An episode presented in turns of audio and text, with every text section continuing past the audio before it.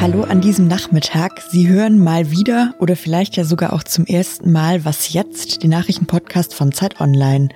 Ich bin Susanne Hangard. Heute ist Freitag, der 12. Februar und hier geht's heute um ein neues Gesetz zu Lieferketten und um neue Kontrollen an den Grenzen. Der Redaktionsschluss für diesen Podcast ist 16 Uhr. Dass viele Dinge, die wir so haben, unter teilweise problematischen Bedingungen hergestellt werden, das ist keine Neuigkeit. In den vergangenen Jahren haben wir zum Beispiel immer wieder über Kleidung diskutiert, dass NäherInnen für ziemlich niedrige Löhne arbeiten, dass teilweise sogar Kinder in Fabriken eingesetzt werden und dass Pestizide zum Beispiel beim Baumwollanbau auch die Umwelt verpesten. Die Bundesregierung will deshalb jetzt deutsche Unternehmen stärker in die Pflicht nehmen und hat sich heute auf ein neues Gesetz geeinigt, das sogenannte Lieferkettengesetz. Was es damit auf sich hat, das kann jetzt Zacharias Zacharakis erklären. Er ist Redakteur für Wirtschaft bei Zeit Online. Hi Zacharias. Hallo. Kannst du vielleicht erstmal sagen, was ist das, dieses Lieferkettengesetz? Also das Lieferkettengesetz heißt eigentlich Sorgfaltspflichtengesetz ganz offiziell und danach sollen sich jetzt Unternehmen kümmern um ihre Zulieferer und die Verhältnisse dort vor Ort. Also ein deutsches Unternehmen lässt zum Beispiel T-Shirts herstellen in Bangladesch, das ist so der Klassiker.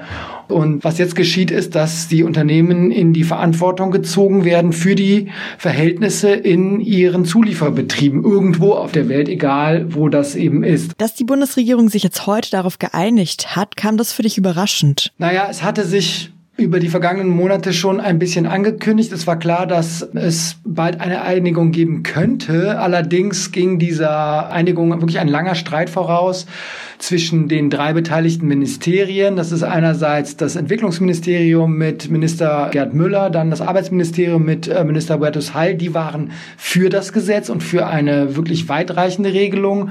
Und auf der anderen Seite stand Peter Altmaier mit dem Wirtschaftsministerium, der im Prinzip diese Regelungen ja stark abschwächen wollte, was ihm auch gelungen ist in weiten Teilen. Trotzdem ist ihm nicht gelungen, das Gesetz zu verhindern, äh, wonach es zwischenzeitlich eigentlich auch aussah, dass er einfach versucht, es so lange hinauszuzögern, bis eben diese Legislaturperiode vorbei ist, nämlich äh, im September dieses Jahres. Und das ist ihm aber nicht gelungen. Also dieses Gesetz kommt, es ist beschlossen und es ist äh, doch auch ein wirkliches Novum, weil äh, Deutschland mit dieser Regelung international schon sehr weit geht. Es gibt eigentlich kein Gesetz, das so weitgehend ist auf internationaler Ebene wie dieses deutsche jetzt. Und das ist schon ein starkes Stück. Wie würdest du das denn einschätzen? Kann das Gesetz wirklich was verändern? Also können wir dann ab 2023 auch billige T-Shirts ohne schlechtes Gewissen kaufen? Die Unternehmen müssen jetzt zunächst auf ihre direkten Zulieferer gucken, also wirklich die Firmen, die sie direkt beliefern und nicht die Zulieferer der Zulieferer, also wirklich bis zum Ende der Lieferkette. Das ist eine Einschränkung in diesem Gesetz und das bemängeln auch die Menschenrechtsorganisationen.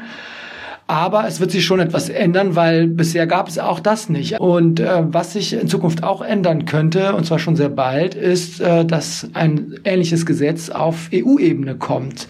Das ist nämlich schon in Arbeit. Die EU-Kommission ist angehalten, da etwas auszuarbeiten und dass jetzt Deutschland diesen Schritt geht, das gibt an die anderen Länder in der EU das Signal, dass es möglich ist. Und äh, ich glaube, wir werden in den nächsten Monaten und Jahren da schon noch mehr sehen. Ja, vielen Dank dir. Ja klar, vielen Dank.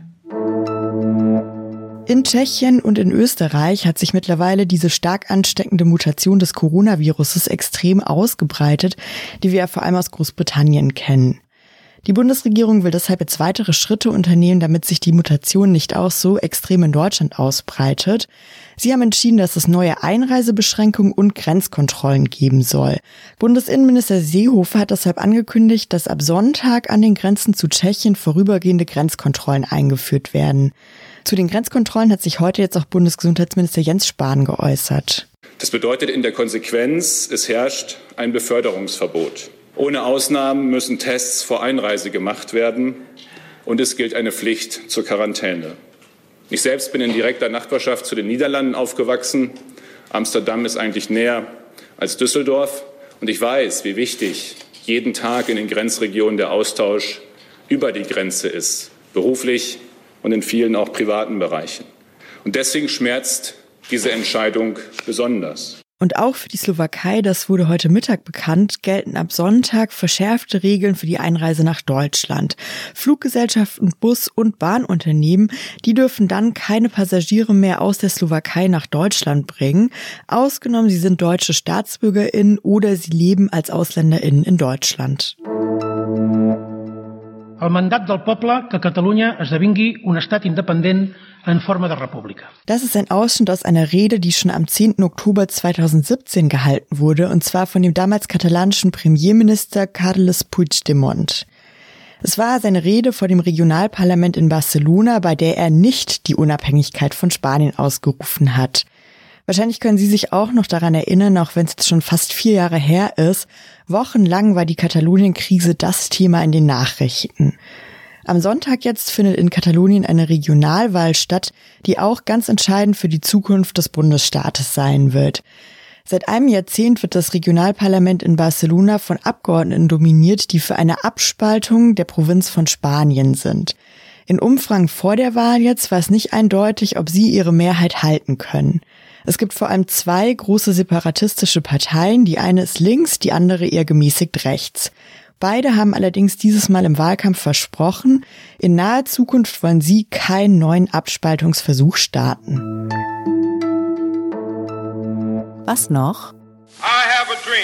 Sie haben es wahrscheinlich direkt erkannt, das war der berühmte Satz von Martin Luther King aus seiner Rede 1963. On August 28, 1963, a young Baptist minister from Atlanta, Georgia, delivered one of the most powerful speeches in American history. Was Sie jetzt gerade gehört haben, ist eine Erklärung vom amerikanischen Kulturwissenschaftler Henry Louis Gates Jr., der die Geschichte dieser Rede von Martin Luther King in nur zwei Minuten erklärt. Der Ton kommt aus einem Video, was bei Instagram veröffentlicht wurde, auf einem Account, der heißt Black History in Two Minutes. Warum erzähle ich Ihnen das jetzt? Wir sind mittendrin im Black History Month. Der findet jedes Jahr im Februar statt und das Ziel ist, dass in diesem Monat eben ganz besonders auf die Geschichte von schwarzen Menschen aufmerksam gemacht wird. Normalerweise gibt es in diesem Black History Month ganz viele Veranstaltungen wie Filmvorführungen, Lesungen oder Diskussionsrunden. Die mussten natürlich wegen Corona dieses Jahr auch alle ausfallen. Viele Sachen sind in diesem Jahr aber deshalb auch ins Internet verlegt worden. Zum Beispiel der Verein Each One Teach One bietet am Sonntag Sonntag um 19 Uhr ein Talk bei YouTube an. Da geht es um Literatur und Archive der schwarzen Community in Deutschland. Wenn Sie den Black History Month lieber für sich selber einfach als Anlass nehmen wollen, mehr zu recherchieren, dann findet man im Internet auch ganz viele Listen mit berühmten schwarzen Persönlichkeiten, über deren Geschichten man lernen kann, mit sehenswerten Filmen oder auch Büchern. Und einige davon haben wir direkt in den Show Notes verlinkt.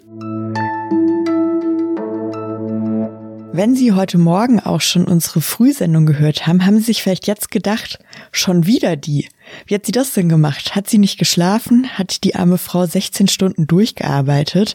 In den letzten Wochen haben wir immer wieder Mails von Ihnen, unseren HörerInnen bekommen, die uns gefragt haben, wie das eigentlich läuft, wie wir diesen Podcast produzieren. Also, falls Sie auch Fragen dazu haben, wie wir eigentlich arbeiten oder anderes von uns wissen oder loswerden wollen, dann schreiben Sie uns doch gerne an wasjetzt.zeit.de.